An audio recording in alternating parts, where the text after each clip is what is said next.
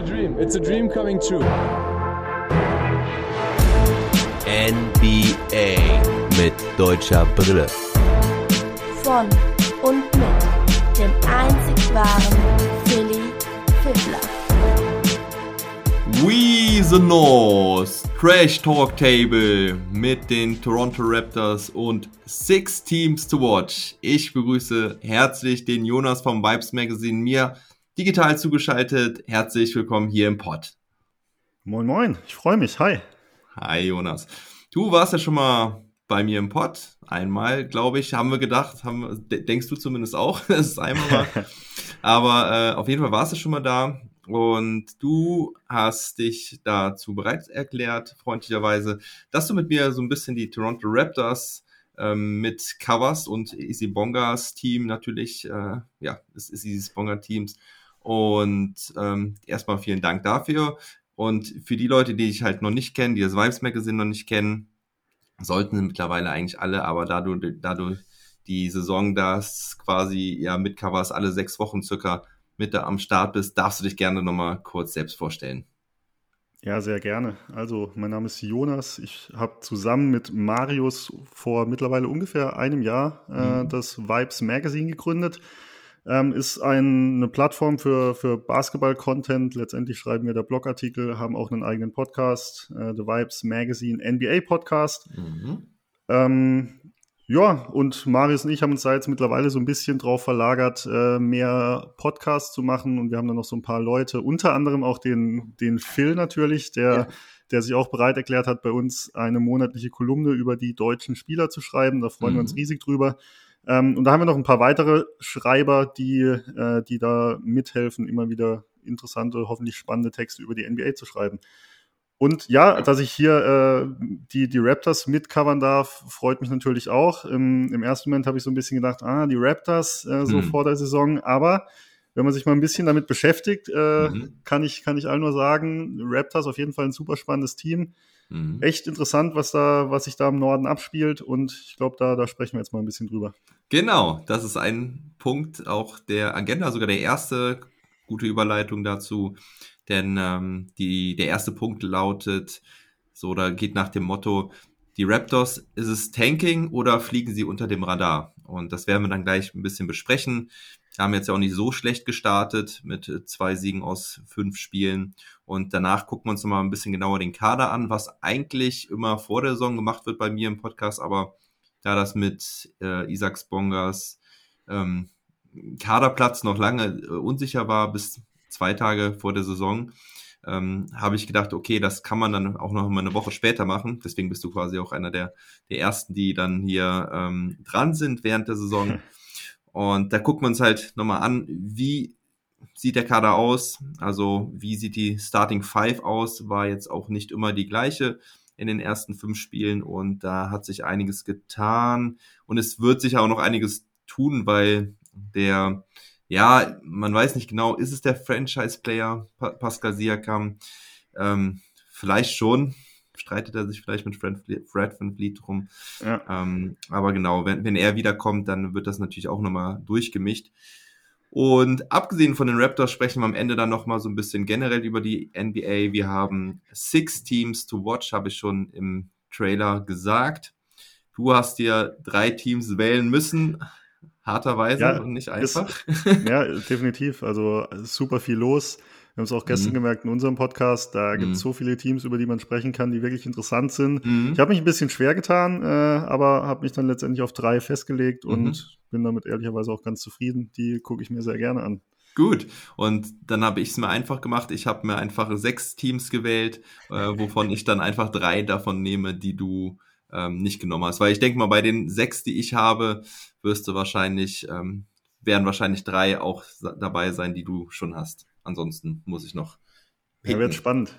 Aber kriegen wir hin. Ja, fangen wir an mit den Raptors. Ähm, ich fasse mal ganz kurz zusammen, wie es derzeit ja so aussieht. Ich habe schon gesagt, zwei Spiele haben sie gewonnen, unter anderem ähm, gegen die Dallas, äh, Mar nee, gegen die Mavericks haben sie nicht gewonnen, Entschuldigung, gegen die Boston Celtics haben sie gewonnen. Und ja. ähm, der andere Sieg die war. Pacers. Ah ja, genau, gegen die Pacers war, war das letzte Spiel. Knapp haben sie verloren gegen die ähm, Miami Heat, ne? Ja. Äh, gegen die Wizards haben sie verloren, gegen Ja. die Mavs und gegen die Bulls. Ach nee, gegen die Bulls war das knappe Spiel. Ähm, Ja. Genau, das meinte ich, wo Genau. Fred Van Fleet am Ende noch ähm, den Dreier geworfen hat, aber leider verworfen hat aus Raptors Perspektive. Ähm, die Raptors spielen endlich wieder im Norden, können wieder sagen, we the North, denn letztes Jahr mussten wir in Tampa Bay spielen. Auch Ja. extrem geile Stimmung wieder in der Halle. Also das hat, das hat auf jeden Fall wieder Laune gemacht. Und ähm, ja, Siakam habe ich eben schon angesprochen, das ist vielleicht noch recht wichtig oder ja, wichtig zu erwähnen, dass halt ja vielleicht der beste Spieler ähm, noch fehlt. Wahrscheinlich auch noch so zwei bis drei Wochen. Manche sagen erst an Thanksgiving wieder da. Das ist am Ja. 25.11. Ähm, aber das werden wir schauen. Und ja, ich frage dich dann einfach direkt mal raus, sind die Raptors, ähm, ja, sie können die noch gefährlich werden dieses Jahr? Ähm, oder spielen sie nicht mit um die ersten zehn Plätze, sag ich mal? Also gut, wir sind uns, glaube ich, einig, dass sie jetzt kein Top-Team sind der Liga, Ja. aber wie stark schätzt du sie ein? Ähm, ja, und dann natürlich auch in Bezug auf Siakam, wenn er dann halt wieder da ist. Ich glaube tatsächlich, dass sie, dass sie genau um, um diesen zehnten Platz, um das Play-In-Tournament irgendwo in dem, in der, in der Range irgendwo am Ende landen werden. Also irgendwo Mhm. zwischen Platz 7 bis 10, 11. Also ich Ja. bin mir nicht mal sicher, ob sie, ob sie wirklich das, das Play-In schaffen. Ähm, Potenzial ist, ist auf jeden Fall da. Also sie, ähm, je nachdem, wie, wie Siakam nach seiner Verletzung zurückkommt, ob er wieder an sein, an sein All-Star-Level anknüpfen kann, ähm, ob Fred Van Fleet weiterhin so, so scoren kann, wie er sie die letzten ein, zwei Saisons gemacht hat, Mhm. äh, auch seine Playmaking-Skills, die er jetzt in den ersten Spielen so gezeigt hat, ähm, so ja weiter so aufs Parkett bringen kann. Ähm, und dann wird, glaube ich, ganz viel davon abhängen, ob Spieler wie, wie Gary Trent Jr. oder OG Anunoby irgendwo den nächsten Schritt machen. Und ähm, das Potenzial ist auf jeden Fall da. Ich glaube, das sind beides, beide Spieler, die, die da echt einen, einen ordentlichen Schritt nach vorne machen können. Dazu kommt mit, mit Scotty Barnes noch einen Rookie, äh, den sie Mhm. an Platz 4 gedraftet haben, der, der aktuell auch richtig stark spielt, sehr gut in die Saison gekommen ist. Äh, defensiv hat man sich da, glaube ich, wenig Sorgen gemacht bei ihm, aber auch, auch off offensiv läuft's. Also Mhm. ähm, er legt da, glaube ich, aktuell ähm, ich muss kurz, muss kurz überlegen, ich glaube knapp 16, 17 Punkte auf, ähm, Ja. was echt stark ist. Und was man bei den Raptors natürlich auch immer auf dem Schirm haben muss, das ist halt eine verdammt eklige Verteidigung. Also Mhm. angefangen mit, mit Van, äh, Van Fleet auf der, auf der 1. Ja, Ähm, und dann, ja, Anunobi, Barnes, Siakam, der dann kommt, Boucher, äh, alles, alles richtig gute Verteidiger.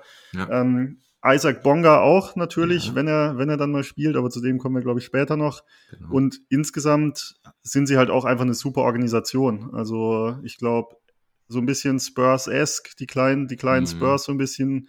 Ähm, Nick Nurse, ein super guter Coach, der da, glaube ich, einiges aus dem Team rausholen wird.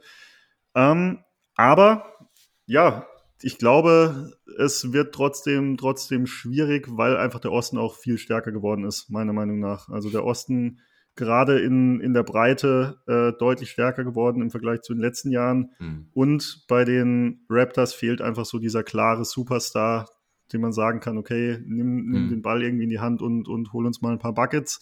Ähm, das ist, glaube ich, ein bisschen schwierig. Deshalb auf die Frage hin, äh, Tanking oder unterm Radar.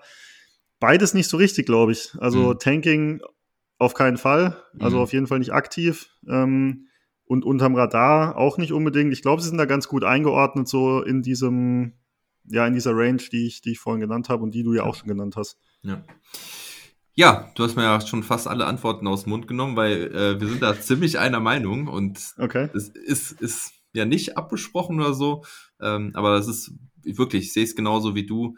Ähm, du hast viele wichtige Punkte angesprochen. Ich finde die Raptors auch ein cooles Team, haben ähm, sehr interessante Spieler, haben, ja, spielen eklige Defense und der Osten ist aber einfach wirklich so stark geworden und ich habe mich beim Ja. meinem Power Ranking vor der Saison schon so schwer getan. Da habe ich ja auf Platz 13 gepackt, weil da auch einfach so viele andere Teams sind, wo ich sagen muss, okay, ähm, keine Ahnung, wen ich noch da drunter packen soll. Also die Pistons und die Magic hat, glaube ich, jeder so ein bisschen ähm, vielleicht noch abseits, wobei man bei den Pistons Ja. auch nicht weiß, wie Cunningham dann einschlägt, wenn er dann mal spielt. Ähm, Ja. So, und dann so Teams wie die Cavaliers, wo man die letzten Jahre gesagt hat, ja komm, die, die reißen nichts. Die zeigen es jetzt auch. Die sind kein schlechtes Team, ja. Die haben, die sind auch super interessant. Und Pacers im Moment noch am Underperform vielleicht. Mhm. Das klappt auch noch nicht so ganz. Caris LeVert ist auch noch nicht ganz fit. Also es ist einfach sehr schwer. Und ich glaube auch, dass ich würde sie Stand jetzt sogar noch ein bisschen weiter unten einschätzen, immer noch. Ähm, also so zwischen wirklich von 9 bis 13. Ähm, aber naja, das ist, es hängt ja auch immer von vielen Kleinigkeiten an der Saison ab, äh, gerade immer ja. die, die Verletzungsanfälligkeit. Und du hast Siakam angesprochen äh, mit der Verletzung. Und da ist halt auch eine Sache, ähm, warum ich da so ein bisschen skeptisch bin, ist einfach die Art der Verletzung, denn er hat einen, ähm, einen Bänderriss gehabt in der Schulter und das kann ja. ich aus eigener Erfahrung sagen, wie scheiße das ist, wenn du damit versuchst dann wieder deinen Wurf zu finden. Das ist wirklich ganz schwierig, schwierig und ähm, mhm. ja, also ich weiß es halt von mir selber, aber man hat es ja auch ähm, bei vielen NBA-Spielern schon gesehen, die ähm, dann nicht gut zurückgekommen sind, die lange gebraucht haben, meistens äh, irgendwie ein Jahr gebraucht haben, bis sie ähm, da schmerzfrei geworden sind und diese Wurfroutine wiedergefunden haben. Und Siakam hat ja eh so ein bisschen gestruggelt mit seinem Wurf, ist ja jetzt auch kein Pure Shooter, aber der hat ja, ja auch ähm, gerade im Championship hier hat er ja auch gezeigt, dass er ähm, da riesen Fortschritte gemacht hat. Und ich glaube, das ist, das wird so ein bisschen der, der Haken sein an der Sache, ähm, dass er dann wahrscheinlich dieses Jahr noch braucht, um wieder reinzukommen. Ähm, ja, und äh, deswegen glaube ich nicht ganz dran, dass sie da irgendwo so Richtung Platz 7 oder so kommen können. Aber wer weiß, Red Van Fleet ist auf jeden Fall einiges zuzutrauen, kommen wir auch gleich noch zu. Ähm, ich möchte aber nochmal mit einem, äh, mein, mein Take gerade nochmal mit einem Zitat von Masai Ujiri ähm, ja. ja. beenden. Ähm, er hat gesagt, we're going to create our own direction. We don't have to move in the way the league is moving. Und das fand ich dann ganz lustig. Die NBA is such a copycat league. Also ja, eine Katzen kopierende Liga. Ähm, kenne das Sprichwort so nicht, aber ähm, ja, also er sagt halt, dass wir sie ihren eigenen Weg machen. Und ich finde, das hat man schon ganz gut jetzt auch gesehen in den ersten Spielen, dass sie ähm, extrem aggressiv spielen. Ich meine, gut, die Raptors haben auch in der, in der Vergangenheit schon sehr aggressiv verteidigt, aber ja. dass sie halt auch wirklich viel doppeln, ähm, in den ersten Spielen waren es extrem viele Fouls, äh, teilweise sogar mal 30 Fouls in einem Spiel gehabt, aber jetzt ja. im letzten Spiel auch gegen die Pacers 23 Turnover erzwungen und ähm, machten das ja, Ganze glaub, meist sehr small. Ähm, ja. ja. und jetzt kannst du ansetzen, wie, wie siehst du das bislang? Ja, sehe ich, äh, sehe ich ein Stück weit ähnlich. Ich meine, es gibt ja nicht umsonst auch den, den Hashtag in, im Norden da in Masai We Trust. Mhm. Äh, ja. Das ist, glaube ich, so ein bisschen der, der neue Raptors-Hashtag. Mhm. Ähm, ich glaube, das ist tatsächlich halt auch die, die einzige Chance aktuell der, der Raptors. Sie müssen gucken, dass sie eine wirklich gute Defense auf, aufs Parkett bringen. Sie müssen Turnover generieren. Sie müssen irgendwie in Transition kommen. Sie waren letztes Jahr schon echt schlecht in der, äh, in, im Halbfeld. Also wenn sie wirklich mhm. einen organisierten Spielaufbau irgendwie generieren müssen und aus dem Spiel raus ähm, Punkte erzielen müssen, da tun sie sich tatsächlich schwer. Und ich glaube, mhm. das wird auch, auch dieses Jahr wieder so sein. Also ähm, ich habe heute noch Bill Simmons Podcast, hat er, hat er gesagt, ja, er hat keinen so Bock auf die Raptors, weil die werden nur, nur 68 Punkte pro Spiel machen, so ein bisschen überspitzt ja. gesagt. Ähm, mhm. trifft den Nagel aber schon ein bisschen auf den Kopf. Also ich glaube, die Defense, die wird richtig stark sein. Da wird sich auch Nick Nurse wieder das ein oder andere einfallen lassen. Da gab es ja auch immer mal wieder diese Full Court Press und was sie da äh, mhm. was sie da teilweise gespielt haben. Ähm, mhm. Interessant wird's wird's in der Offense. Also ich glaube, sie brauchen diese Turnover, die sie erzwingen, um dann schnelle Transition-Punkte zu machen. Ähm, und ja. dann wird's interessant, wer, wer für die Raptors eigentlich in der, in der Offense dann tatsächlich kreieren soll und wer da die Punkte holt. Ja, 16 Fast Break Points äh, per Game äh, derzeit, da sind sie, glaube ich, auf Platz 5 mit. Mhm. Und ähm, ja, in der Offense mangelt es vor allen Dingen auch an der, an der Dreierquote. Du hast Scotty Barnes angesprochen, der mich super beeindruckt hat. Viele haben sich auch gefragt, was Scotty Barnes an vier? War ja so ein bisschen auch eine Überraschung. Ähm, ja. Aber der Typ hat gezeigt, dass er es echt gut drauf hat. Ähm, der Dreier funktioniert, wie gesagt, noch nicht so gut, nimmt auch kaum Würfe von außen. Das natürlich dann auch immer so ein bisschen ein Spacing-Problem. Aber mhm. wie der da teilweise am Ring abschließt, holla die Waldfee, also wow. Ja. und Ja. die Defense äh, sowieso passt da super geil mit rein. Und neben OG Anunobi, das ist schon was, wenn das halt wächst jetzt über die Jahre, hast du halt was äh, so Richtung ne, Playoffs, ähm, da kannst du schon ein paar Leute mit stoppen, ne? gerade wenn man dann irgendwie so ähm, ja, an Janis und Durant denkt im Osten, da brauchst du halt Stopper, ne? Und da haben sie Ja. vielleicht zwei potenzielle da schon. Ja, und. Siakam, Siakam ja eigentlich auch. Also Eben. wenn der auch noch dazu kommt, auch definitiv ein richtig, richtig guter Verteidiger. Also wie Ja. gesagt, ich glaube, äh, in der Defensive muss man sich um die Raptors zumindest auf den vier Positionen keine Sorgen machen. Wenn wir so gleich mal vielleicht auf den Kader gucken, Ja. äh, sehen wir wahrscheinlich auch so ein bisschen, wo es wirklich dünn wird äh, Ja. bei den Raptors. Ja. Ähm, ja. aber ja, ich glaube, äh, viel mehr gibt es ja jetzt im ersten Moment, glaube ich, gar nicht, gar nicht zu sagen. Was ich Mhm. noch interessant fand, du hast vorhin schon angesprochen, der, der 2 zu 3 Saisonstart. Sie Mhm. hatten ja echt keinen wirklich einfachen, keinen einfachen Spielplan, ne? Also wenn man sich das mal Ja. anguckt. Genau. Ähm, gegen die Celtics, gut, die strugglen auch so ein bisschen, aber da musst du erstmal gewinnen. Äh, Mhm. Die Pacers sind genau die Teams, die die, die die Raptors schlagen müssen, mit denen sie sich um den zehnten Platz da irgendwo, Mhm. irgendwo streiten werden. Und die Niederlagen waren gegen wirklich gut auftretende Wizards zurzeit, gegen die Mavs und gegen die Bulls, die damals noch 4 4-0 standen. Also Ja. so, so schlecht ist es nicht. Ja. Ähm, es wird jetzt auch nicht wirklich einfacher. Ähm, also bis zur eventuellen Rückkehr von Pascal Siakam an Thanksgiving sind es, glaube ich, 19 Spiele, die die Raptors bis dahin gemacht haben. Wow. Und da sind einige Bretter dabei noch. Also Ja. die, die Knicks kommen jetzt dann, dann nochmal die Wizards, zweimal die Mhm. Nets. Das ja, Ja. schon ein hartes Auftaktprogramm auf jeden Fall. Also jetzt dürfen sie erstmal gegen die Magic und gegen die Pacers nochmal ran. Da könnten sie sich Ja. echt nochmal ein bisschen Aufschwung holen für die nächsten harten Wochen. Und ähm, ja, wir, wir gucken jetzt mal so in die Rotation rein. Ähm, also in den letzten Spielen haben sie halt gespielt mit Van Fleet auf der 1. Gary Trent Jr. ist ähm, nachgerückt, nachdem Dragic in dem ersten Spiel schon schwach aussah und auch irgendwie keine echte Connection zum Team hatte, jetzt im letzten Spiel gar nicht mehr gespielt hat. Ähm, Ananobi und Barnes auf der 3 und 4. Und Precious Ashuva war so ein bisschen die Überraschung, dass er dann auf der 5 ran durfte, ab dem ersten Ja. Spiel schon.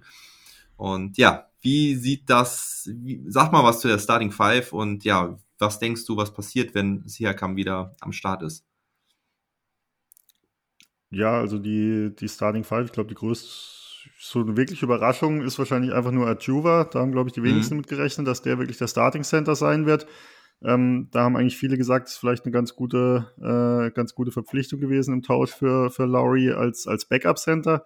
Da würde ich auch mitgehen. Als Backup Center hat er eigentlich echt einen guten Job gemacht, auch schon in, bei, den, bei den Heat.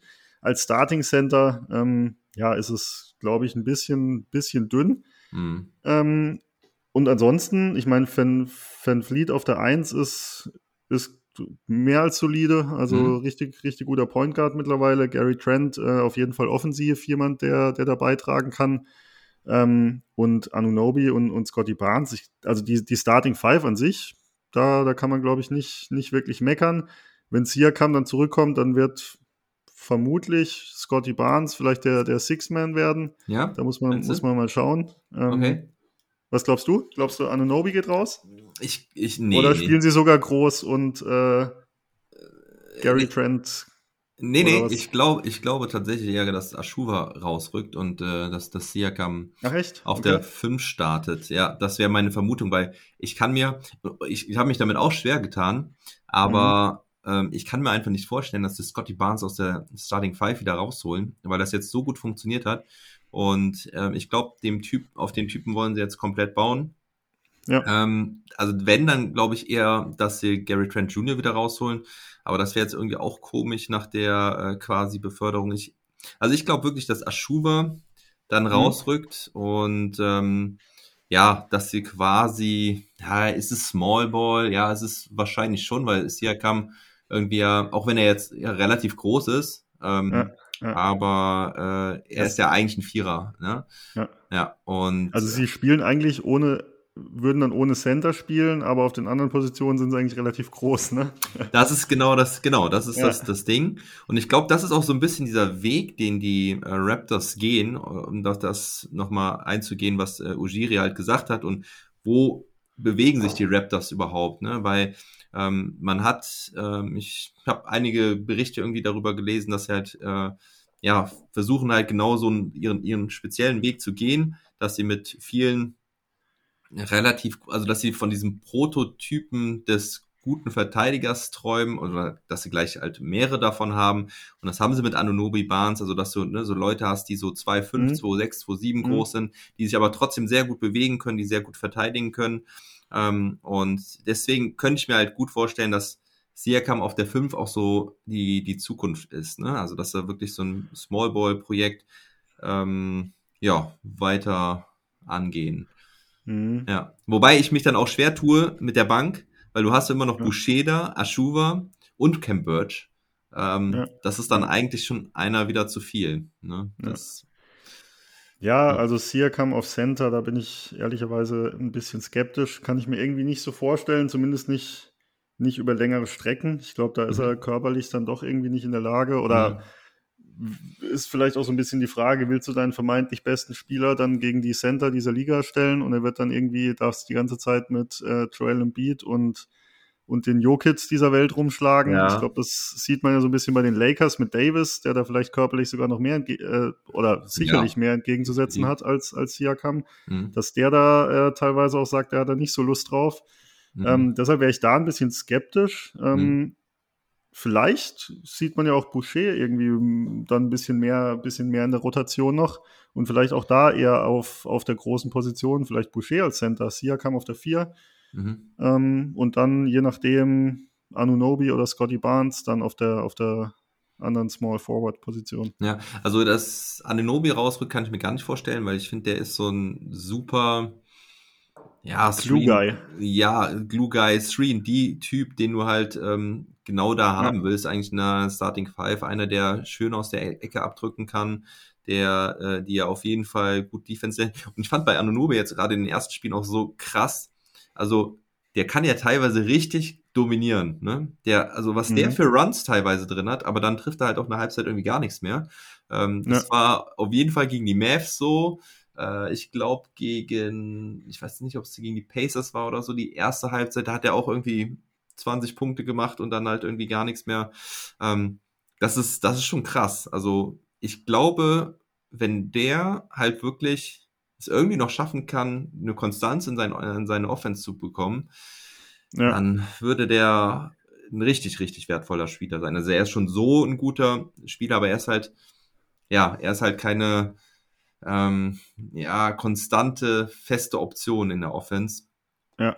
Ähm, Aber, aber definitiv super interessant. Also man muss auch Ja. immer, immer wissen, er ist auch erst immer noch 24, Mhm. ne? Ähm, hat jetzt, du hast gerade schon angesprochen, also ein bisschen schwer in die Saison gekommen, 11 Punkte, 14 Punkte, dann 23, 22 und 25 und in den Spielen auch jeweils äh, zweimal über 50, einmal über 40 Prozent von der Dreierlinie gesch Mhm. äh, geschossen. mh. Also der, der weiß schon, wo der Korb hängt, ne? Also dass er Mhm. ein, ein krasser Verteidiger ist und da wirklich die, ja, da, da jeden Flügel wahrscheinlich so ein bisschen kalt stellen kann, ist sowieso klar.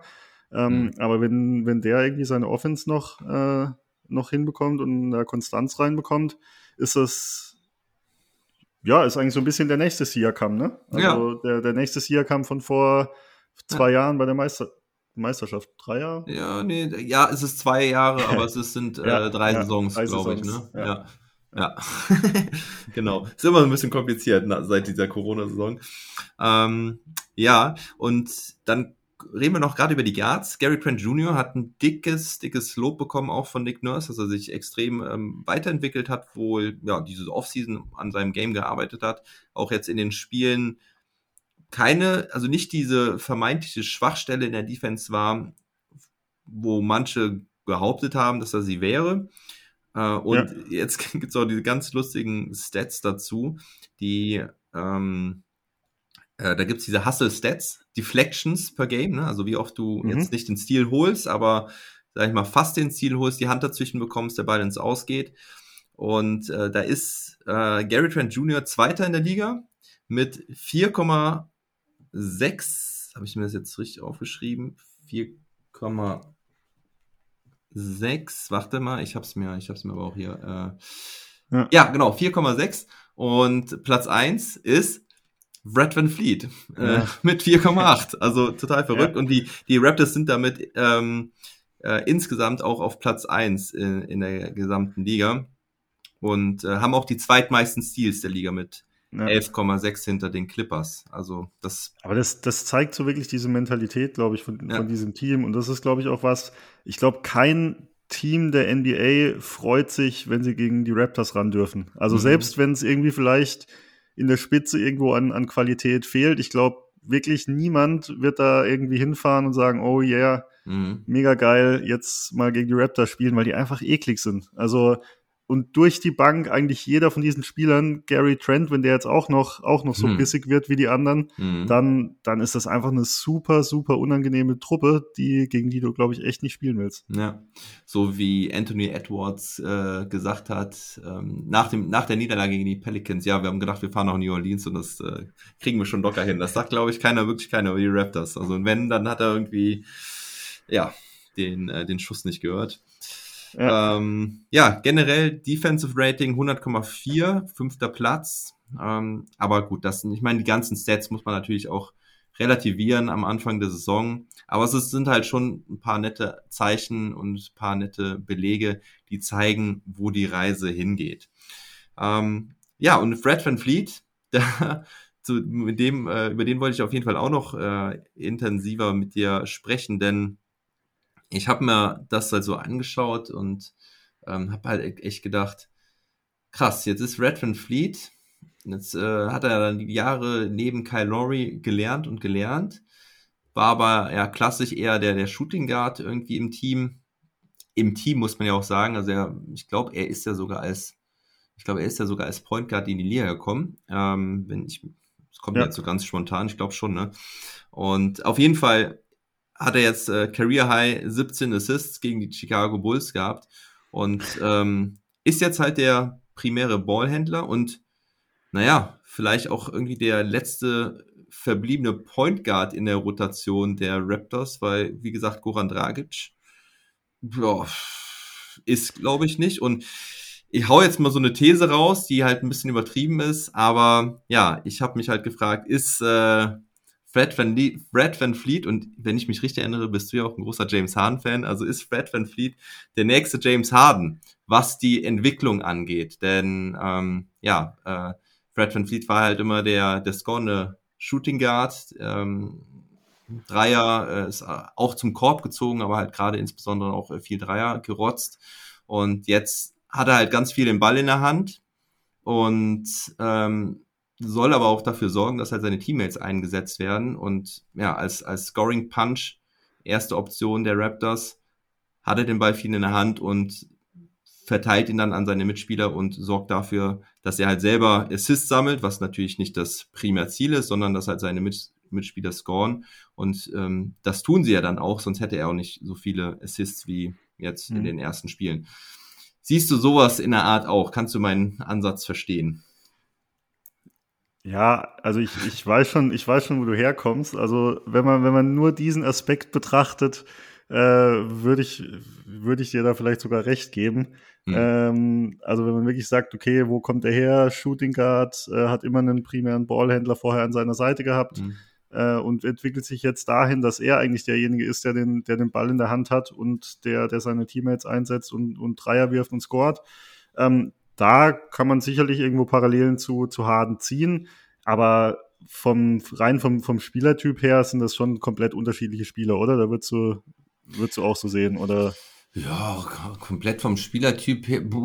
Also allein, ich meine, äh, Fred Van Fleet, ein undersized Guard, der zwar bullig ist, aber der, der irgendwie nicht wie, wie Harden dann auch mal das ein oder andere ja. Mal so ein bisschen Spieler im Post ein bisschen wegschieben kann. Äh, die, die Stepback-Dreier nimmt er nicht so. Er, er zieht überhaupt im Vergleich eigentlich Und nicht mal im Vergleich. Ich glaube, 2,4 Freiwürfe, 2,2 hat er über seine Karriere. Ja. Harden, Harden fast 9. Ja, bei Hahn, so bei Hahn sind es jetzt aber auch nicht mehr so viele. Ja, das Nein, ist aber anderes also, Thema, ja. also, also ähm, bei den Stepback Threes, ja, weiß ich gar nicht. Also das würde ich gerne mal, da würde ich gerne mal eine Zahl zu sehen, ähm, ob Fred Van Fleet wirklich so viel weniger holt.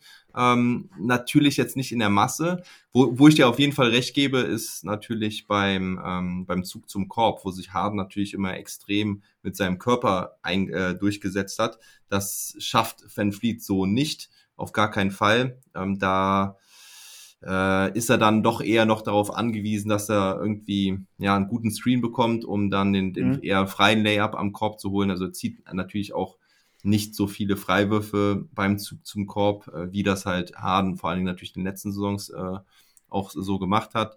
Ähm, ja, ich, ich finde es jetzt von der von der Offense her nicht, ja, es ist schon unterschiedlich, aber ich finde, das sind jetzt nicht zwei grundlegend verschiedene ähm, Spielertypen. Ich Mhm. jetzt gar nicht mal so. Ja, aber Ja, ja, Ja. gut. Äh, ist, ja, ist ja auch schön, wenn wir, wenn wir hier mal ein bisschen unterschiedliche Mei unterschiedlicher Ja. Meinung sind, sonst Ja. wäre das Ganze ja auch langweilig. Ne? Ähm, also wie gesagt, ich verstehe, ich verstehe schon, wo du herkommst, äh, definitiv, aber ich sehe, ich sehe Harden halt auch einfach auf einem ganz anderen Level. Ich meine, das ist einer der besten Mhm. Scorer, äh, den, die, den die Liga wahrscheinlich gesehen hat. Ähm, und der, der kann halt Spiele wirklich krass dominieren und das halt auch mit einer Konstanz, äh, hat es über, über Jahre gezeigt, war immer der beste Spieler äh, seines Teams mhm. oder ziemlich lange, bevor er bei den, bei Ah. den Nets war. ja, Okay, ja. jetzt kommen die Chris Paul, Chris Paul-Fans in Houston. Naja, aber ja gut, gut Fred, OKC stimmt, ja, das war aber Ja. auch noch, ja, Ja, ja, das, deswegen, ne? Also ich meine, gut, Fred Van Fleet ist 27. Ähm, ich glaube, ähm, Harden ist wahrscheinlich zwei Jahre jünger in die Liga gekommen. Also äh, Fred Van ist mit ähm, 22 in die Liga gekommen, hatte auch die ersten zwei Jahre ähm, ja sehr überschaubare Leistungen, war da halt äh, wirklich eher weiter hinten in der Rotation. Da war Harden schon mal ähm, früh ein paar Schritte voraus, wobei dann halt natürlich bei Harden so ein bisschen die, Ent also was heißt die Entwicklung gestockt hat. Er war einfach lange hinter Russell Westbrook vor allen Dingen.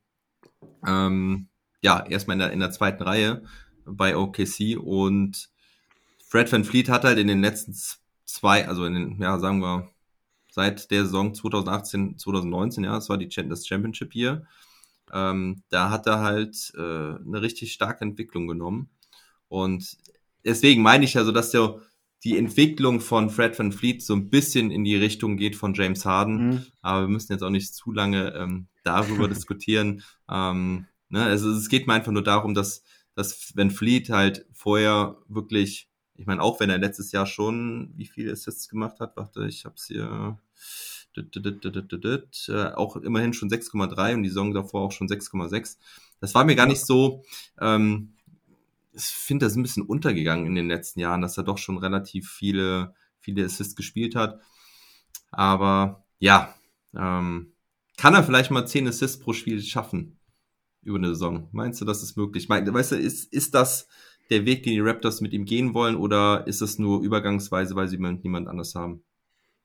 Nö, ich glaube nicht. Also ich glaube, also du hast ja am Anfang schon mal gesagt, dass Fred Van Fleet in die Liga als Point Guard kam und ich glaube, dass er durchaus die Anlagen hat. Das hat er jetzt gezeigt. Mhm. Ähm, hat er letztes Jahr auch schon, schon stückweise gezeigt. Ich meine, im Endeffekt ist er, wenn man ihn vergleichen müsste mit jemandem, dann wahrscheinlich mit Kyle Lowry. Also Mhm. so, das ist eigentlich, der hat, er hat sich da wahrscheinlich viel von ihm abgeguckt. Da, da stimmen auch die körperlichen Voraussetzungen. Mhm. Äh, sind sich relativ ähnlich.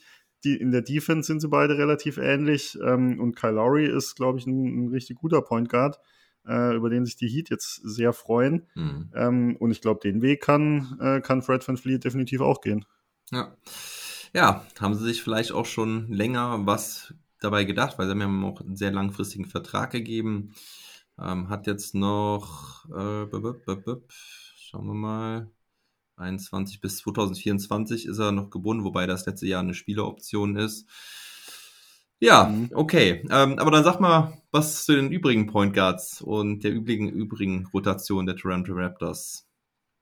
Ja, die übrigen Point Guards, ähm, Goran Dragic hast du schon angesprochen. Äh, da bin ich mal gespannt, ob der, ob der tatsächlich bei den, bei den Raptors bleiben wird. Da gab es ja äh, während der Free Agency dann schon die ein oder Mhm. andere Spekulation, dass er vielleicht, vielleicht woanders hin möchte. Die, die Mavs waren da ja im Gespräch. Ähm, Mhm. Da müssen wir mal schauen. Und dann wird es eigentlich schon relativ dünn. Dann haben sie noch Delano ba äh, Banton gedraftet. Äh, Ja. War, glaube ich, der 46. Pick. Ähm, ja, kann ich ehrlicherweise gar nicht so viel zu sagen. Hat bisher relativ wenig gespielt. Ich glaube, neun Minuten irgendwie, meistens Garbage Time. Ähm, also wird schon relativ dünn äh, auf der, auf der Point Guard Position. Äh, her- Flynn. Malachi Flynn. Ich bin total überrascht, dass der fast keine Rolle spielt in der Rotation. Ja, letztes Jahr hat er relativ viel gespielt, ne? Ja. Also 19 Minuten, glaube ich, und auch ganz, ganz ordentlich Ja. gescored und so. Ähm, hat mich tatsächlich auch etwas, etwas gewundert, weil letztes Jahr, gut, es war logischerweise auch viel, ja, viel im Tanking-Modus unterwegs, Mhm. wo, er, wo er sich dann irgendwie ausprobieren durfte. Aber ich hätte auch gedacht, dass er da eigentlich ein paar, ja, ein paar gute Szenen gezeigt hat und ein paar Bonuspunkte, Pluspunkte sammeln Mhm. konnte, um sich zu empfehlen. Ähm, aber ja, werden wir, werden wir mal schauen. Je nachdem, was mit Dragic passiert, äh, könnte ich mir auch vorstellen, dass er da wieder, wieder weiter vorrückt in die, in die Rotation. Ja. ja, Dragic hat letztes Spiel halt dann nicht gespielt, das erste Mal. Also vorher hat er dann sehr limitierte Minuten gehabt, aber im letzten Spiel kam dann halt Banton rein für Van Fleet und also weder halt Dragic noch Malachi Flynn und das fand ich dann halt schon sehr verwunderlich. Bei Banton ist er auch relativ groß. Ähm, ich, er ist eigentlich auch als Forward gelistet, hat jetzt aber halt dann quasi Point Guard gespielt ist eher, sag ich mal, ja, ein, ein Flügelspieler, der auch mal, der zwar auch den Ball bringen kann, aber halt eigentlich kein klassischer Point Guard. Ähm, Ja. Das war schon, schon sehr verwunderlich. Und ja, wenn man dann halt so in die Rotation guckt, ja, auf der 2 wird's dann, wird's dann dünn, ne? Oder war das die, oder welche Position meintest du? Schon im Anfang des Gesprächs. Ja, kommt, kommt, kommt so ein bisschen drauf an. Also gar, eigentlich habe ich gar nicht mal unbedingt die zwei gemeint. Da ist halt Okay. so ein bisschen die Frage, was man, wenn man, wenn man das noch als Flügelposition sieht, ich glaube, das sind die, die Raptors ganz, ganz ordentlich besetzt eigentlich. Ähm, klassische Zweier, klar, Gary Trent Jr. und danach äh, vielleicht Sui Michaljuk noch. Mhm. Ähm, aber dann haben sie halt mit, mit OG Aninobi, Scotty Barnes, äh, auch noch, auch noch Spieler, die da vielleicht auch mal in, wenn man dann, wenn man dann tendenziell eher, eher groß spielt, was die, was die Raptors durchaus, durchaus können. Ähm, also ich glaube, an Flügelspielern mangelt es ihnen tatsächlich nicht. Mhm. Ja. Also da sind sie, glaube ich, ganz, ganz gut auf, aufgestellt. Ähm, die Position, wo ich gemeint habe, dass es dünn wird, ist tatsächlich eher die Center-Position. Ah, okay. Also wenn, ja. Wenn du mit Achieva und Cam Birch im Endeffekt zwei Center hast und das deine, deine Center-Rotation ist, klar, da kommt dann ein Chris Boucher mit rein und ein Siakam, die auch alle mal auf der 5 spielen können. Aber so ein wirklicher Center, also Mhm. Baines haben sie ja abgegeben, dafür Mhm. kam im Endeffekt Achieva, da habe ich gedacht, okay, als Backup-Center ist er gut, aber, aber ansonsten äh, finde ich es auf, auf Center schon ein bisschen dünn. Speziell, wenn man es dann mit den, ähm, ja, mit den, mit den Teams vergleicht, wo sie, wo sie dann so unterwegs sind, beispielsweise die Pacers, die da mit, mit Turner und Sabonis äh, zwei, zwei andere Kaliber aufzubieten haben. Ja, ja. Ja, okay, also dadurch, dass ich das halt alles so ein bisschen small sehe, ne? Also ich, Mhm. gerade Boucher, der ja jetzt auch noch überhaupt nicht fit ist, der ist ja auch am Mittelfinger operiert worden, ähm, sah jetzt in den ersten Spielen ganz schön schlecht aus, von dem war ich ja total begeistert in der letzten Saison, was der da Ja. abgerissen hat. Ähm, deswegen habe ich ja Siakam, Boucher, Achuva und Birch dann, ja, ist für mich eigentlich so ein Spieler, den du halt eigentlich nur Matchup bezogen so richtig ja bringen solltest. Also natürlich kann der einen soliden Center spielen, aber ich glaube, der bringt dich nicht so wirklich weiter. Ich war auch so ein bisschen überrascht, dass sie den geholt haben. Ich meine, gut, er ist ähm, äh, Kanadier, ne? Das ist immer auch Ja. nochmal so ein Bonus in, in Toronto natürlich. Ähm, und ja, hat er jetzt auch nicht so schlecht gespielt, aber ich weiß nicht. Ich sehe halt irgendwie da den anderen Weg der Raptors. Ähm, naja, und gut, aber kommen wir mal auf den Flügel wieder zurück. Du hast da halt äh, ja eine Menge an, an Spielern. Ähm, der Japaner ist er, ne? Watanabe. Mhm. Ist auch bald wieder zurück, hatte eine Warnzerrung, hat letztes Jahr 40% Dreier getroffen, zwar jetzt nicht viele genommen, aber das ist so, glaube ich, auch derjenige, der dann äh, Mikhailuk ersetzen könnte, wenn er wieder, wieder fit ist. Oder siehst du Mikhailuk da eher in der vorderen Position? Und was ist natürlich halt mit Sam Decker und Isaac Bonga? Ja, da ist er, der Bonga. genau. Also kommt so ein bisschen drauf an, äh, wird sich dann zeigen, was die, was die Raptors da, glaube ich, für einen Weg gehen wollen. Wenn sie eher sagen, okay, wir wollen ähm, ein Stück weit auch junge Spieler entwickeln, dann kann ich mir schon vorstellen, dass ja, gut, okay, Watanabe ist jetzt auch nicht mehr so genau. wahnsinnig sind, jung. Nee, nee, die ähm, sind alle auch 26, ne? Ja, ja. 27, glaube ich, ähm, und ähm, Sam Decker halt auch schon, ne? Also, ja, ja. ist kein Entwicklungspotenzial mehr groß da. Ja, also wirklich ein bisschen, bisschen schwierig zu sagen, wer, wer da dann den, den Vorzug bekommen wird. Ich glaube tatsächlich, dass Bonga es echt ein bisschen schwer hat. Also du hast ja auch in unserem Artikel auf dem The Vibes mhm. Magazine mhm. äh, ja zu, zu Bonga geschrieben und so ein bisschen die Überlegung angestellt, dass es eigentlich ein, ein sehr guter Platz für ihn sein könnte. Ähm, einerseits ja, ich glaube auch, weil, weil Nick Nurse ihn eigentlich ziemlich gelobt hat und, und er irgendwie da ganz gut reinpasst weil er eben auch wieder ein, ein großer, im Endeffekt ein großer Guard, ein äh, ja. großer Forward ist, der irgendwie mhm. super gut verteidigt. Mhm. Ähm, das ist irgendwie seine Stärke. Auf der anderen Seite macht es ihm das natürlich halt auch ein bisschen schwierig in dieser Mannschaft, weil seine größte Stärke gar nicht so richtig zum Tragen kommt, weil es halt so viele gute Verteidiger gibt, mhm. die genau auf der Position halt wahrscheinlich noch besser verteidigen als er. Mhm. Ähm, und dafür ist er dann auf der anderen Seite des Feldes, wo die Raptors dann tendenziell die größeren Probleme haben, ähm, nicht so wirklich in der Lage, äh, da, da wirklich viel beizutragen zum, zum jetzigen Zeitpunkt. Und da bin ich dann mal gespannt, wie viel Spielzeit er tatsächlich sehen wird. Also mhm. bisher ist es ja ist es ja sehr überschaubar. Ja, 100% Feldwurfquote bislang, will ich an der Stelle sagen. eins von eins. Ah, aber äh, ja, du, da hast du natürlich schon recht. Ähm, gut, ich habe natürlich, was ich halt einfach so positiv sah, einfach, dass das Umfeld da relativ gut ist, weil mhm. ich habe jetzt für Bonga auch nirgendswo gesehen, dass der wirklich einen festen Spot bekommen kann in der Liga, weil dafür war das letzte Jahr einfach nix im Prinzip. Also ja. es war, konnte, er konnte sich fast gar nicht zeigen. Wenn er sich zeigen konnte, war er total verunsichert, das hat man gesehen.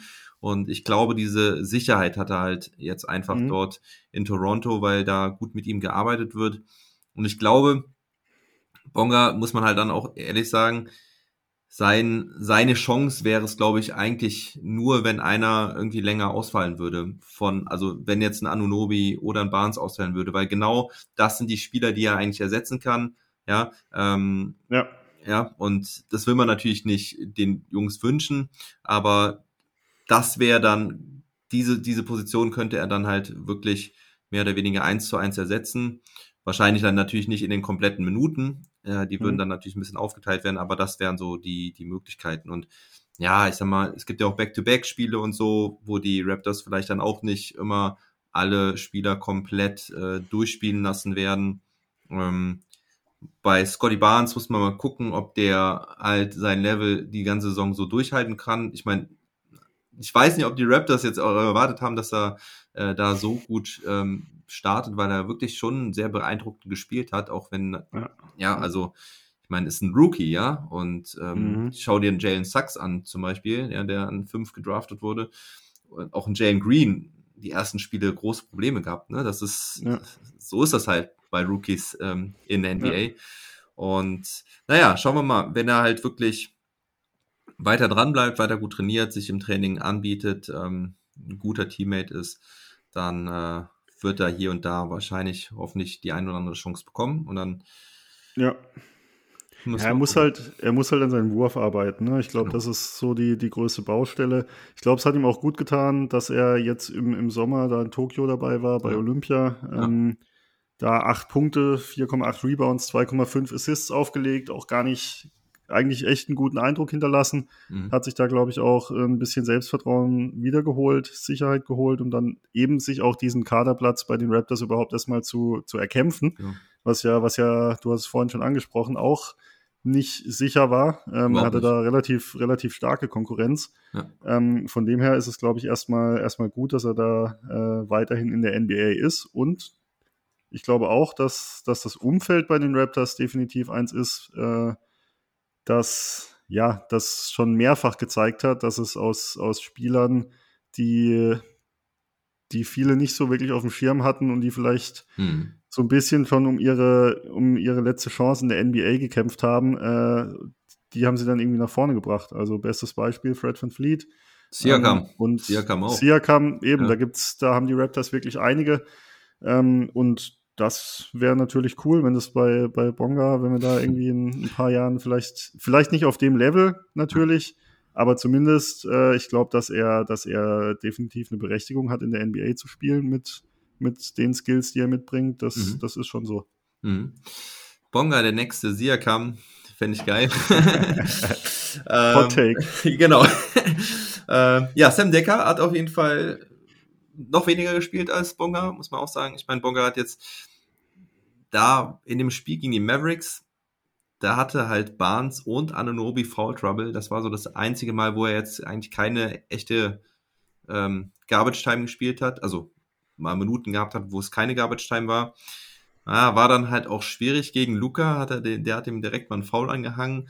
Ah, war ein bisschen doof, aber naja, das ist, das ist halt auch so immer so eine Möglichkeit, wo du halt dann mal auf Minuten hoffen kannst, ne, wenn es irgendwie Foul Trouble gibt. Und ich habe ja eben schon angesprochen, ähm, die Raptors sind sehr aggressiv und da gibt's halt auch Mhm. mal ein paar mehr Fouls. Ähm, deswegen könnte das schon mal passieren. Hast du sonst noch irgendwas zu den Raptors? Ah, Ich glaube, wir sind da, haben das, haben das jetzt ganz gut gecovert. Ja. Ähm, ich bin, ich bin tatsächlich mal noch gespannt, was Nick Nurse da so einfällt. Der ist ja, ist ja durchaus immer mal wieder für ein paar kreative Ideen, äh, Ideen zu haben.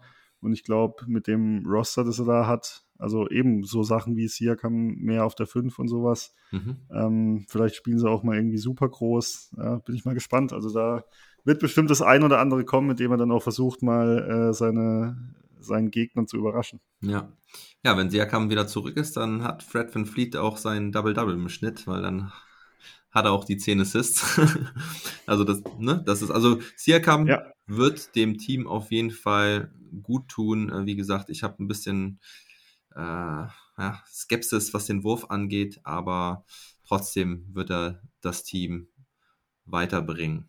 Okay, dann gehen wir zu den Six Teams zu Watch und äh, ja, ich belasse dir da halt den Vortritt. Wen hast du als erstes? Oder es ist ja kein Als erstes- Ranking, aber sag einfach mal, hau mal ein Team raus, was du an der Stelle auf jeden Fall nennen möchtest. Ja, ein Team, das mich echt so ein bisschen verliebt habe, was auch ein bisschen damit zu tun hat, dass ich äh, die aktuell zwei besten Spieler von dem Team in meinem Fantasy-Team habe Okay, und die da echt fleißig Punkte sammeln. Das sind die, die Charlotte Hornets. Okay. Ähm, wen hast du, Lamello und Bridges oder? Lamello und Bridges, Ah, ja. das ist nice. Ja, sehr geil. Also je, jedes Mal, wenn es da den Lob von, von Lamello auf Bridges gibt, äh, Mhm. mache ich, mach ich zwei Kreuze und es klingelt auf dem Punktekonto. Das ist, ja. Das ist top. Ähm, also ja, die Hornets haben mich schon ziemlich beeindruckt. Die haben gegen die Pacers, gegen die Cavs, gegen die Nets, gegen die Magic gewonnen, mit Mhm. 4-1 gestartet.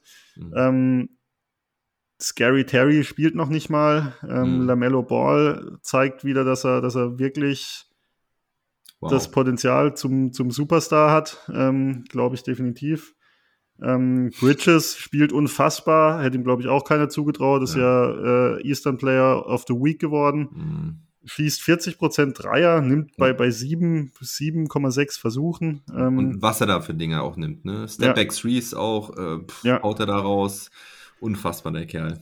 Und dann muss man natürlich auch sagen, wenn du dann äh, im, im Spiel gegen die, äh, gegen die Brooklyn Nets war einfach sehr geil zu sehen, wie Ish Smith und Cody Martin Head-to-Head gehen mit Harden und KD und am Ende holen sie das Ding. Also Mhm. sieht man wahrscheinlich auch nicht so oft, dass, dass ja die beiden Spieler da gegen die beiden Superstars der Nets am Ende, am Ende äh, als Sieger vom Feld gehen. Mhm. Ähm, von dem her, äh, die, die Hornets, glaube ich, echt ein Team, das man, das man sich super gut angucken kann. Und ich glaube auch wirklich dran, dass die, ähm, dass die ganz ordentlich, ganz ordentlich mitmischen können im Osten. Nur mal schauen, wie weit wie es denn irgendwie letztendlich für sie geht, weil sie, glaube ich, auf der, auf der Center-Position durchaus ein bisschen, bisschen dünn besetzt sind. Mhm. Aber ähm, insgesamt ist das, ist das echt eine coole Truppe.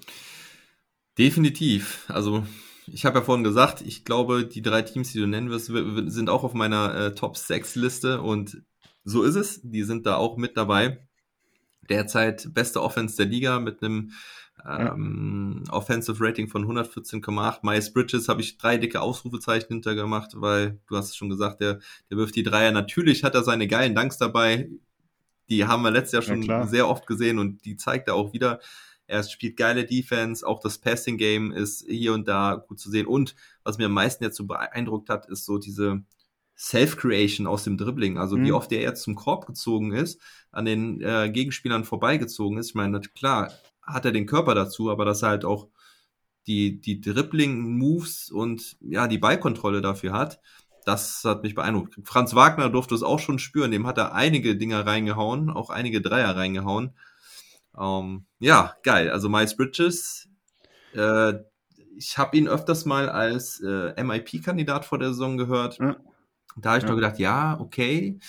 Habe ich nicht so ganz auf dem Schirm gehabt, dass der nochmal so einen großen Schritt machen könnte, aber bislang. Aber man, man muss auch dazu sagen, ich bin mal gespannt, ähm, er nimmt, glaube ich, gerade 17 Würfe oder sowas pro Spiel. Äh, wenn das Ja.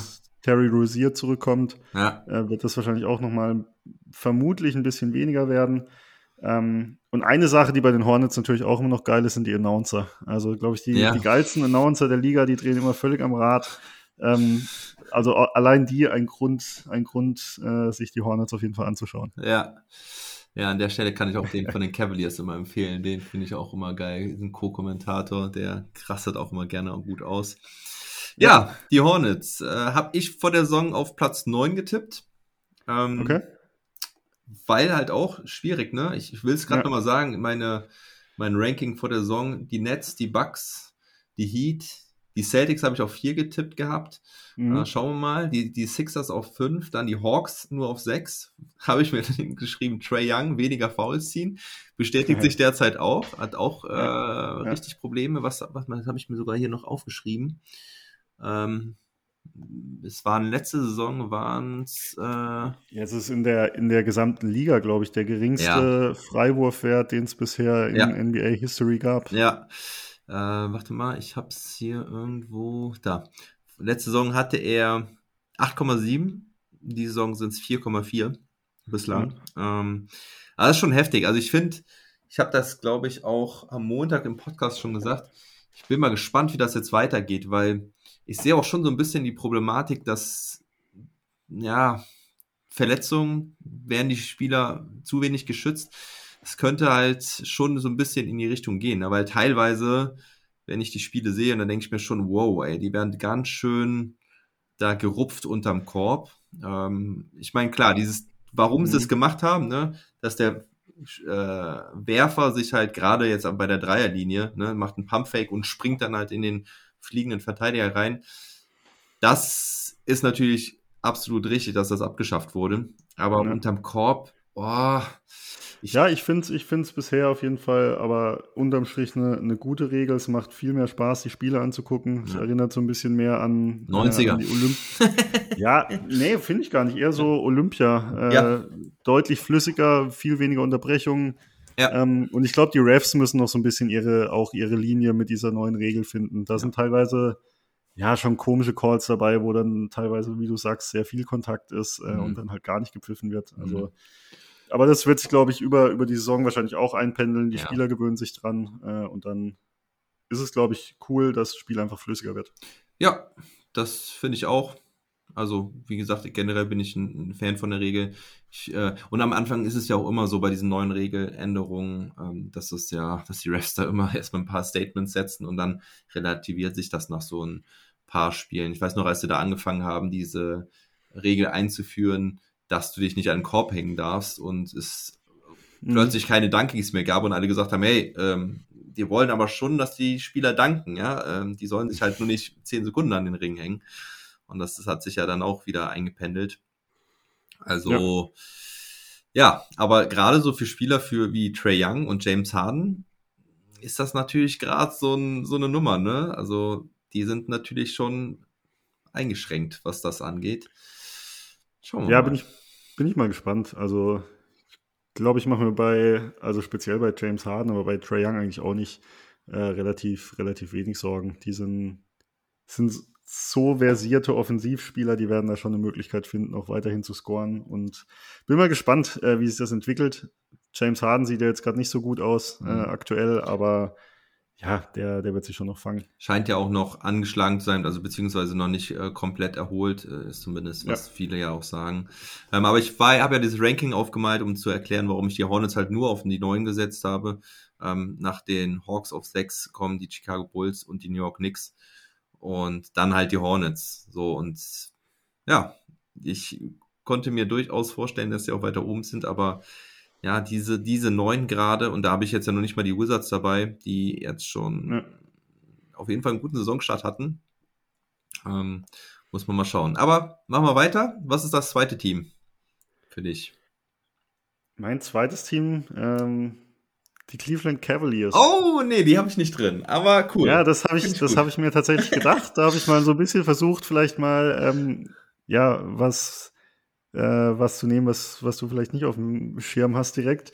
Ja. Ich finde es einfach mega, mega spannend, was sie da gerade mit ihren drei Seven-Footern in der Starting ja. Five probieren. Also mit Mobley, Allen und Markan, das ja. ist, das ist einfach komplett bekloppt eigentlich. Also wirklich drei, drei so Riesenspieler da, da drin zu haben. Ähm, und es funktioniert. Also ja. sie haben gegen die Hawks gewonnen, gegen die Nuggets, gegen die Clippers, alles kein, äh, keine Laufkundschaft. Nee, überhaupt nicht. Mobley ist super, super interessant, legt gerade 14 Punkte, 9 Rebounds, zwei Blocks auf, super beweglich. Mhm. Also das, was alle vorher im Draft gesagt haben, äh, bewahrheitet sich. Mhm. Dazu, ja, Allen, der stark spielt, Markan mit diesem krassen Monsterdank gegen, gegen Jokic, ja. wo er, was glaube ich sein absolutes, vielleicht sogar Career-Highlight bleiben wird. Ja, ja. ähm, und dann Sexton, der, der seine Form bestätigt und Rubio, der super stark von der Bank ist. Ja. Also 14 Punkte, 8 Assists. Ähm, die, die Cavs, da entwickelt sich was. Die haben einen, einen richtig guten jungen Kern. Ähm, bin mal gespannt, was sie da mit ihrem, mit ihrem Big Man-Experiment da machen, ob, mhm. das, ob das Bestand hat. Ich kann es mir ehrlicherweise nicht so wirklich vorstellen.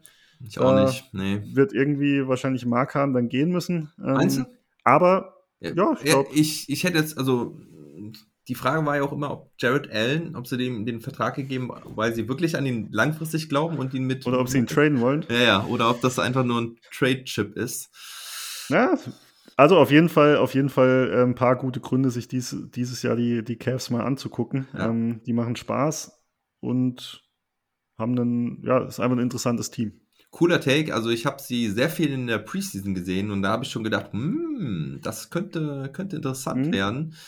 Sie haben auch letztes Jahr ja schon viel mit ähm, zwei Big Men gespielt, also mit, mit Allen und, ähm, und Love und ja auch Drummond. Ähm, ne, also das, ja, also da hat, also ich glaube, die äh, Cavs haben wirklich so ein bisschen diesen Plan, wirklich mit zwei großen, dominanten Big mhm. Men zu spielen, weil das äh, hat sich über die ganze letzte Saison halt schon irgendwie so hingezogen. Auch Hartenstein hat ziemlich viel mit, ähm, mit einem zweiten Big äh, neben sich gespielt. Und ich glaube, das war vielleicht schon irgendwie so ein, so ein Plan. Also es gibt, also ich sehe das jetzt, ohne jetzt irgendwie groß da Argumente dafür zu haben, weil ich jetzt auch mit dem, mit dem Take ja nicht gerechnet habe. Ähm, aber ich finde, es gibt hier und da immer wieder mal so Teams, wo du siehst, dass die komischerweise halt mit zwei Big Men spielen, wo du, ja. wo du eigentlich denkst, hm, das ist ja eigentlich voll gegen den Trend der Liga. Aber äh, ja, das ist, ähm, ja, ich meine, die Mavs haben das teilweise halt auch immer mit drin gehabt. Ich meine, sie haben da halt ein Porzingis und haben da, ja. Ja, kommt so, kommt so ein bisschen drauf an, wie man sieht. Also der, der Trend geht ja fast schon wieder so ein bisschen Richtung Skillball, ist, glaube ich, so ein bisschen mhm. der Begriff dafür. Also nicht mal unbedingt Also wer größer klein spielen kann, ist ja wieder im Vorteil und Genau. man merkt ja immer mehr, dass die Spieler, die irgendwie neu in die Liga kommen, die ganzen Rookies, dass die irgendwie alle werfen können, Ja. auch wenn sie, wenn sie gefühlt Seven-Footer sind. Ähm, und von dem her ist das vielleicht gar keine so schlechte, schlechte Option, was die, was Ja. die Cavs ausprobieren. Ja, genau. You can't teach height. Ja, ne? Das ist immer das, das Yep. Ding. Und wenn du mit als großer Spieler genauso viel kannst wie der Kleine, dann hast du halt immer noch einen kleinen Vorteil, ne? weil du näher am Ring bist. Passend dazu übrigens das Zitat von Fred Van Fleet, der gesagt hat, ähm, er versucht gar nicht bei Rebounds hochzugehen, sondern er, sein Motto ist, alles was unter Hüfte kommt, es soll sein Ball sein. Okay. wenn wir noch, wenn wir hier quasi noch den Raptors äh, Pot haben, wollte ich das, ist mir das Ja. noch gerade mit eingefallen. Cool, Cavaliers, geiles Team, auf jeden Fall super interessant und du hast es gesagt, die haben nicht gerade jetzt ein einfaches Programm gehabt und dafür beeindruckt. Auch übrigens so ein Team, wo ich dann äh, vor der Saison gedacht habe, ha, ich glaube, die habe ich dann nämlich auf 12 gesetzt, vor die Raptors noch, wo ich gedacht habe, nee, nee, passt mal auf, die Cavaliers sind nicht so Ja. crap. Aber naja, man muss schauen, wo es am Ende der Saison landet. Äh, aber jetzt freue ich mich auch auf dein drittes Team.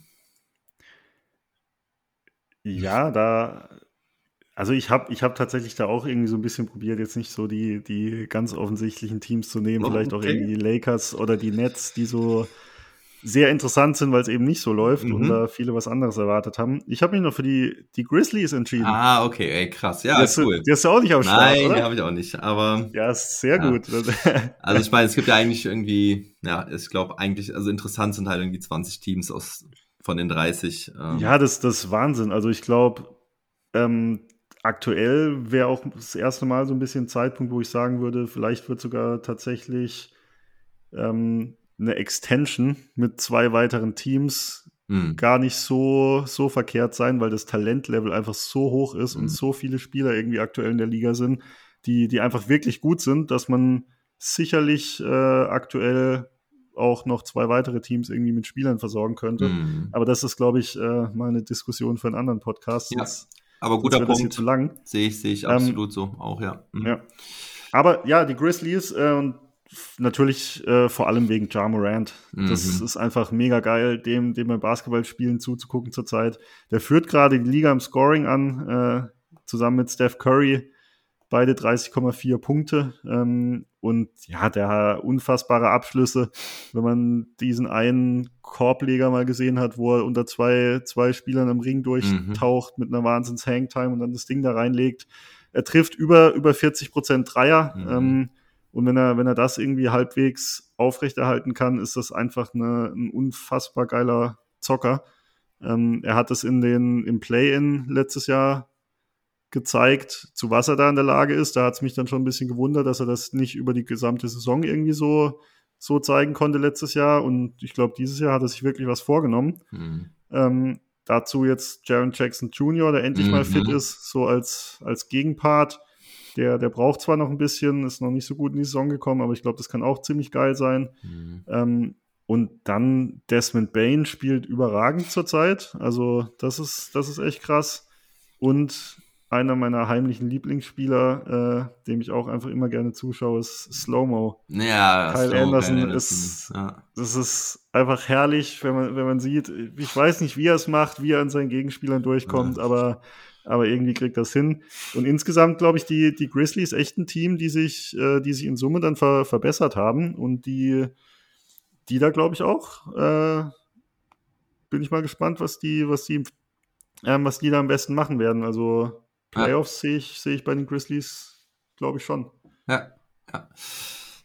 Auch der Westen ist hart natürlich, ähm, wobei der Osten halt vielleicht sogar mittlerweile schon stärker ist in der Breite, muss man mal und In der Spitze in der, auch in der, in der Spitze Ja. auch, ja, ja, weil ich Ja. hab, tu mich dieses Jahr auch schwer, echt einen Contender im Westen zu sehen, Hm, ne, also zumindest stand jetzt, weil die Nuggets, ja, ja, ja, Vielleicht am ehesten. Vielleicht, vielleicht, ja. Wenn sie das abrufen können, was sie letztes Jahr geliefert haben. Das ist ja so für mich so die Frage, ob die letztes Jahr einfach ein bisschen overperformed haben und ähm, Dass sie Glück hatten, dass die Lakers nicht fit waren.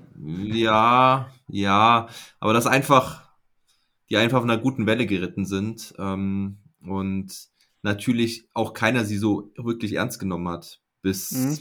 zu den Conference Finals und da haben sie dann vielleicht auch noch ein bisschen Glück gehabt, dass äh, Kawhi Leonard halt nicht am Start war. Ja, also ja, ich will jetzt die Suns nicht irgendwie schlechter machen, aber also für mich kommen halt schon die Titelfavoriten aus dem Osten und ähm, Ja, ich glaube, die, die Lakers muss man wahrscheinlich schon auf dem Zettel haben. Ich glaub, ja, die haben da jetzt zwar Probleme, aber ja, Marius hat es bei uns im Podcast auch gesagt. Ich meine, er ist großer Lakers-Fan, äh, aber da spielt halt immer noch LeBron James. Mhm. Ähm, und solange LeBron da irgendwie spielt, ja, werden, muss man die Lakers irgendwie definitiv auf dem Zettel haben. Und Punkt. ich glaube schon, dass die das, Ja. ja, Punkt. ja, Ich glaube, dass die das irgendwie hinbekommen, ja, da, da Westbrook zu, zu integrieren und dann kann das echt ein fieses Team werden. Ja, definitiv. Hatte ich auch überlegt, die Lakers mit reinzunehmen, aber dann habe ich gedacht, ah, ich will nicht, will nicht über die Lakers sprechen. ähm, ich habe ich hab mal die Timberwolves mit aufgeschrieben, Mhm, ja, mhm. weil ich die auch vor der Saison schon als einer der Mannschaften bezeichnet habe, die einen wichtigen großen Schritt machen könnten dieses Jahr. Einfach, dass sie halt jetzt mal wirklich irgendwie ins Play-In kommen und äh, potenziell halt auch Playoffs spielen. Und die Hoffnung sehe ich zumindest im Moment so ein bisschen bestätigt. Die drei Spieler, die drei, die sagen wir mal die Big Three von den Timberwolves, ähm, scheinen ganz gut zu funktionieren, auch wenn D'Angelo Russell natürlich so ein bisschen abfällt. Aber sie haben drei Spieler mit mindestens 18 Punkten pro Spiel im Moment. Und äh, Carl Anthony Towns im Moment total ähm, am Ausrasten. Er zeigt wieder, was er kann. Ne, 55% Wurfquote, 52% Dreier, 95% Freiwürfe, klar. Small Sample Size, wir haben fünf Spiele und die Gegner waren jetzt natürlich auch nicht, äh, Entschuldigung, es waren sogar nur vier Spiele bei den Timberwolves bislang. Und Ja. äh, die waren jetzt halt auch nicht die stärksten. Die haben zweimal gegen die Pelicans gespielt und gegen die Rockets und das vierte äh, habe ich jetzt gerade nicht auf dem Schirm.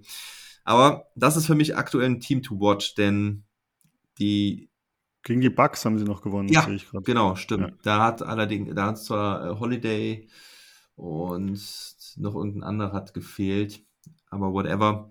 Die musst du halt Ja. trotzdem erstmal schlagen, weil auch die Bucks, die letztes Jahr, gerade auch letztes Jahr immer wieder gezeigt haben, dass sie Ausfälle gut kompensieren können.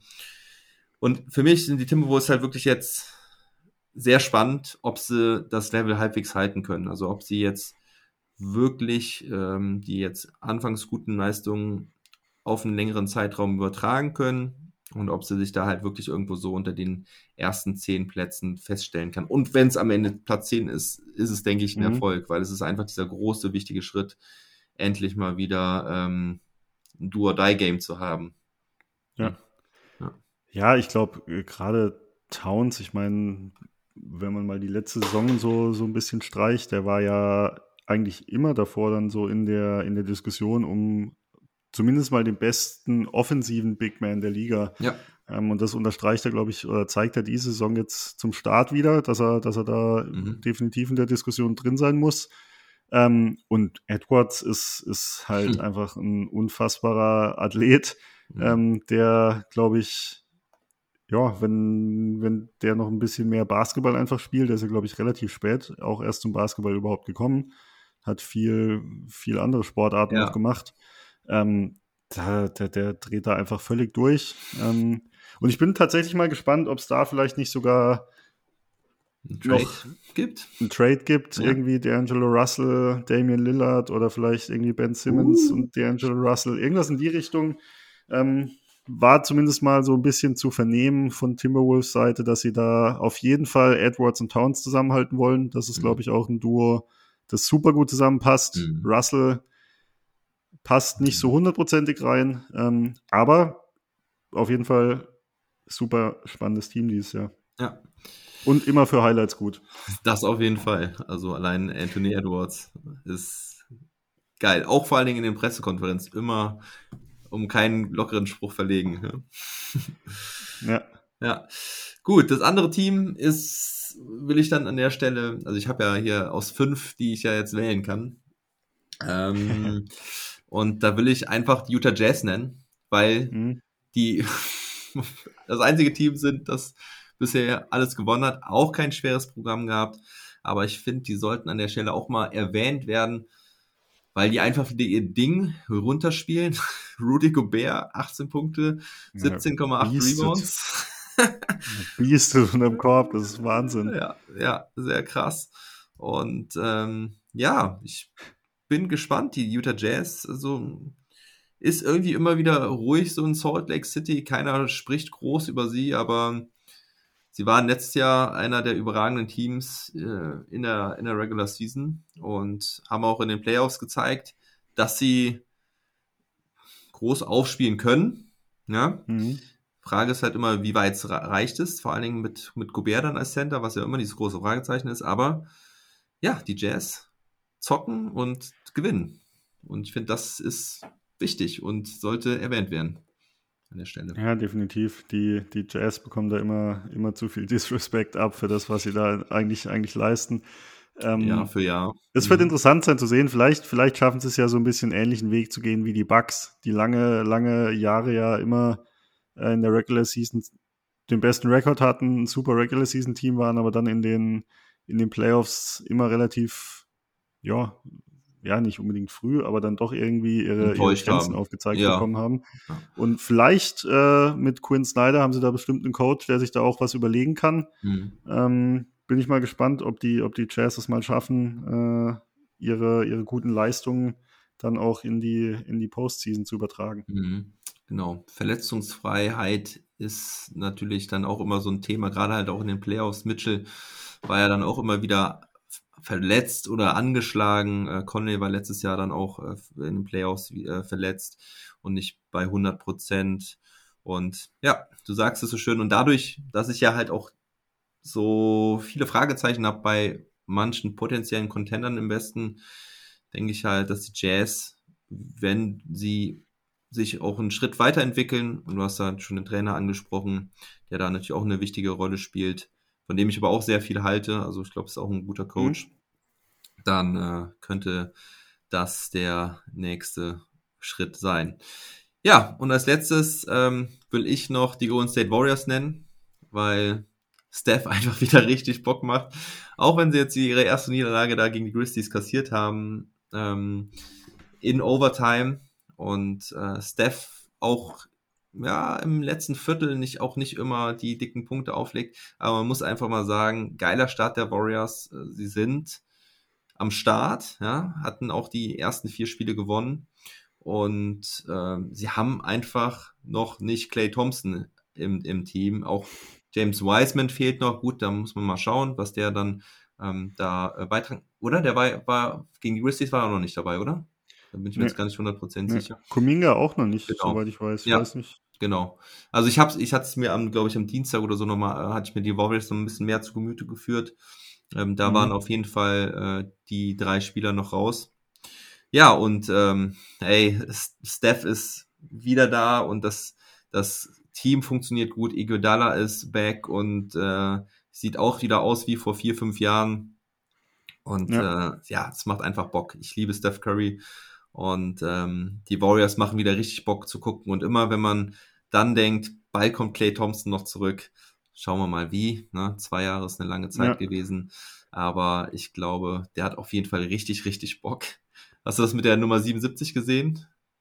Äh, nee, nee. Die haben ihm doch, er war ja nicht in den Top 75 Players und er hat ja, dann ja. gesagt, ähm, er sieht sich als Top 75 Player und dann haben Green und Steph haben ihm so ein Trikot geschenkt mit Thompson, wo dann die 77 draufsteht und dann gesagt, hier, guck mal, du bist der 77 beste Spieler. Und dann hat er da selber so ein bisschen äh, Faxen mitgemacht. Äh, im, im ja, ich glaube, das, das ist auch einfach, was man so mitbekommt, einfach ein mega Teammate, ne? Mhm. Also der macht da die ganze Zeit irgendeinen, irgendeinen Quatsch. Ich ja. glaube, ist ein richtig, richtig lustiger Typ. Ähm, und ja, die, die, die Warriors, ich finde es halt auch immer klar, Steph an sich ist für sich schon äh, ist immer wieder wert, äh, sich das anzuschauen. Aber sie spielen auch einfach wirklich richtig guten mhm. Basketball. Also führen wieder ähm, die, die Assists per Game an. Ja. Und ich habe gestern die, die Grizzlies gegen die Warriors gesehen, da haben die Warriors zwar verloren. Äh, Spoiler, sorry, aber wahrscheinlich haben es bis jetzt alle gesehen. Ähm, aber das war auch einfach wieder, wieder cool zu sehen. Also nicht nur, nicht nur Steph Curry, wie er um die Blöcke jagt und irgendwie die, äh, die Bälle von Draymond Green dann bekommt, der da mhm. als Point Guard im Endeffekt rumsteht, ähm, sondern auch die anderen, Damian Lee, Jordan Poole, ähm, Bielica, Bielica, Bielica, ja. Richtig guten Job als Pässer. Ja, ja. ja. Und das ist einfach, das ist einfach geil zu sehen, wie viel, wie viel Bewegung da drin ist, wie viel Plays gelaufen werden, auch abseits des Balls, wie da, wie da die Räume genutzt werden. Das, das ist einfach richtig, richtig schöner Basketball. Ja. Also Leute, zieht's euch rein. Ja, ähm, haben euch ein paar Teams genannt und es gibt noch viele weitere. Ich kann ja sagen, wen ich noch so auf dem Zettel hatte. Also ich hatte halt die ja, die Nets und die Suns hatte ich noch als so Negativbeispiele, aber ich wollte jetzt eigentlich auch lieber über die, die schönen Beispiele sprechen. Ja. Und ähm, selbstverständlich die Chicago Bulls, die an der Stelle vielleicht auch nochmal kurz erwähnt werden sollten, weil äh, ja, die funktionieren auch richtig gut. Ja, definitiv. Die Knicks hätte man ah, auch ja, können. Ja, die ja. sind, glaube ich, auch richtig spannend dieses Jahr, vor allem ähm, weil sie aktuell in der Offense gut funktionieren. Mhm. Also, Dreierquote, ne? Auch richtig ja, gut. Also wer hätte das gedacht? Julius Randle liefert ab, äh, ist tendenziell noch mal ein Stück besser geworden als letztes Jahr. Kemba Walker? Also der Typ, ja, Kemba Walker. Wow. Also das, das ist echt eine, glaube ich, echt eine gefährliche Truppe und es ist einfach cool generell. Ich glaube, das ist immer eine Bereicherung für die Liga, wenn du, wenn du ein gutes New York Knicks Team hast äh, mit den Fans mhm. und allem, was da, was da in Big Apple so abgeht, mhm. ähm, macht einfach Spaß. Vor allen Dingen, weil die Brooklyn Nets ja auch noch in Town sind und das ist halt wirklich geil, dass die jetzt beide wirklich richtig gut sind und wir uns auf geile Derbys da freuen können. Auf jeden Fall. Gut, Jonas, vielen lieben Dank, würde ich sagen. Ähm, hat äh, richtig Spaß mal wieder gemacht. Ähm, ich bin am Sonntag, 21.30 Uhr, spielen die Mavs gegen die Kings. Die Mavs sind ja so mein Team. Und ich mache eine kleine Watch-Party auf Twitch. Äh, da kann man gerne mal reinschauen. Okay. Ähm, cool, ja. Ja, also wird da so ab, also das Spiel ist um 21.30 Uhr. Ähm, Zeitumstellung ist ja von Samstag auf Sonntag. Und äh, genau, da spielen die Mavs gegen die Kings. Letztes Jahr haben die Mavs dreimal gegen die Kings verloren, also ich bin ein bisschen nervös. Vor allen Dingen, hm. weil die Kings jetzt auch mal wieder gewinnen wollen. Ähm, ähm, obwohl, haben sie ja, glaube ich, gestern oder so, stehen, glaube ich, jetzt bei 2-2. Naja, ja. auf jeden Fall, ähm, ja, wer das Spiel dann ein äh, bisschen von einem verrückten Mavs-Fan begleitet haben will, kann einfach bei twitch.tv slash Philly Fiffler reinschauen und da wird übrigens auch die Auslosung von meinem Gewinnspiel sein, denn nächstes Jahr bin ich ja bei der Eurobasket in Köln und äh, ein, ein Ticket, ein Platz ist frei für jeden Twitch-Follower. Und ähm, ja, von daher, Montag gibt es den Long Monday auf Twitch und als Podcast dann ab Dienstag. Ja, Jonas. Und wie gesagt, vielen lieben Dank, hat wieder Spaß gemacht. Wir schauen uns, ja. wir, wir sehen uns in sechs Wochen wieder. Ja. Sehr gerne. Vielen Dank. Vielen Dank dir. Mir hat es auch Spaß gemacht. Ähm, und ich freue mich drauf. Ja. Schauen wir mal, wo die Raptors dann stehen. Alles klar. Alles Mach's klar. gut, Philipp. Ciao. Vielen Dank. Never stop ballin'.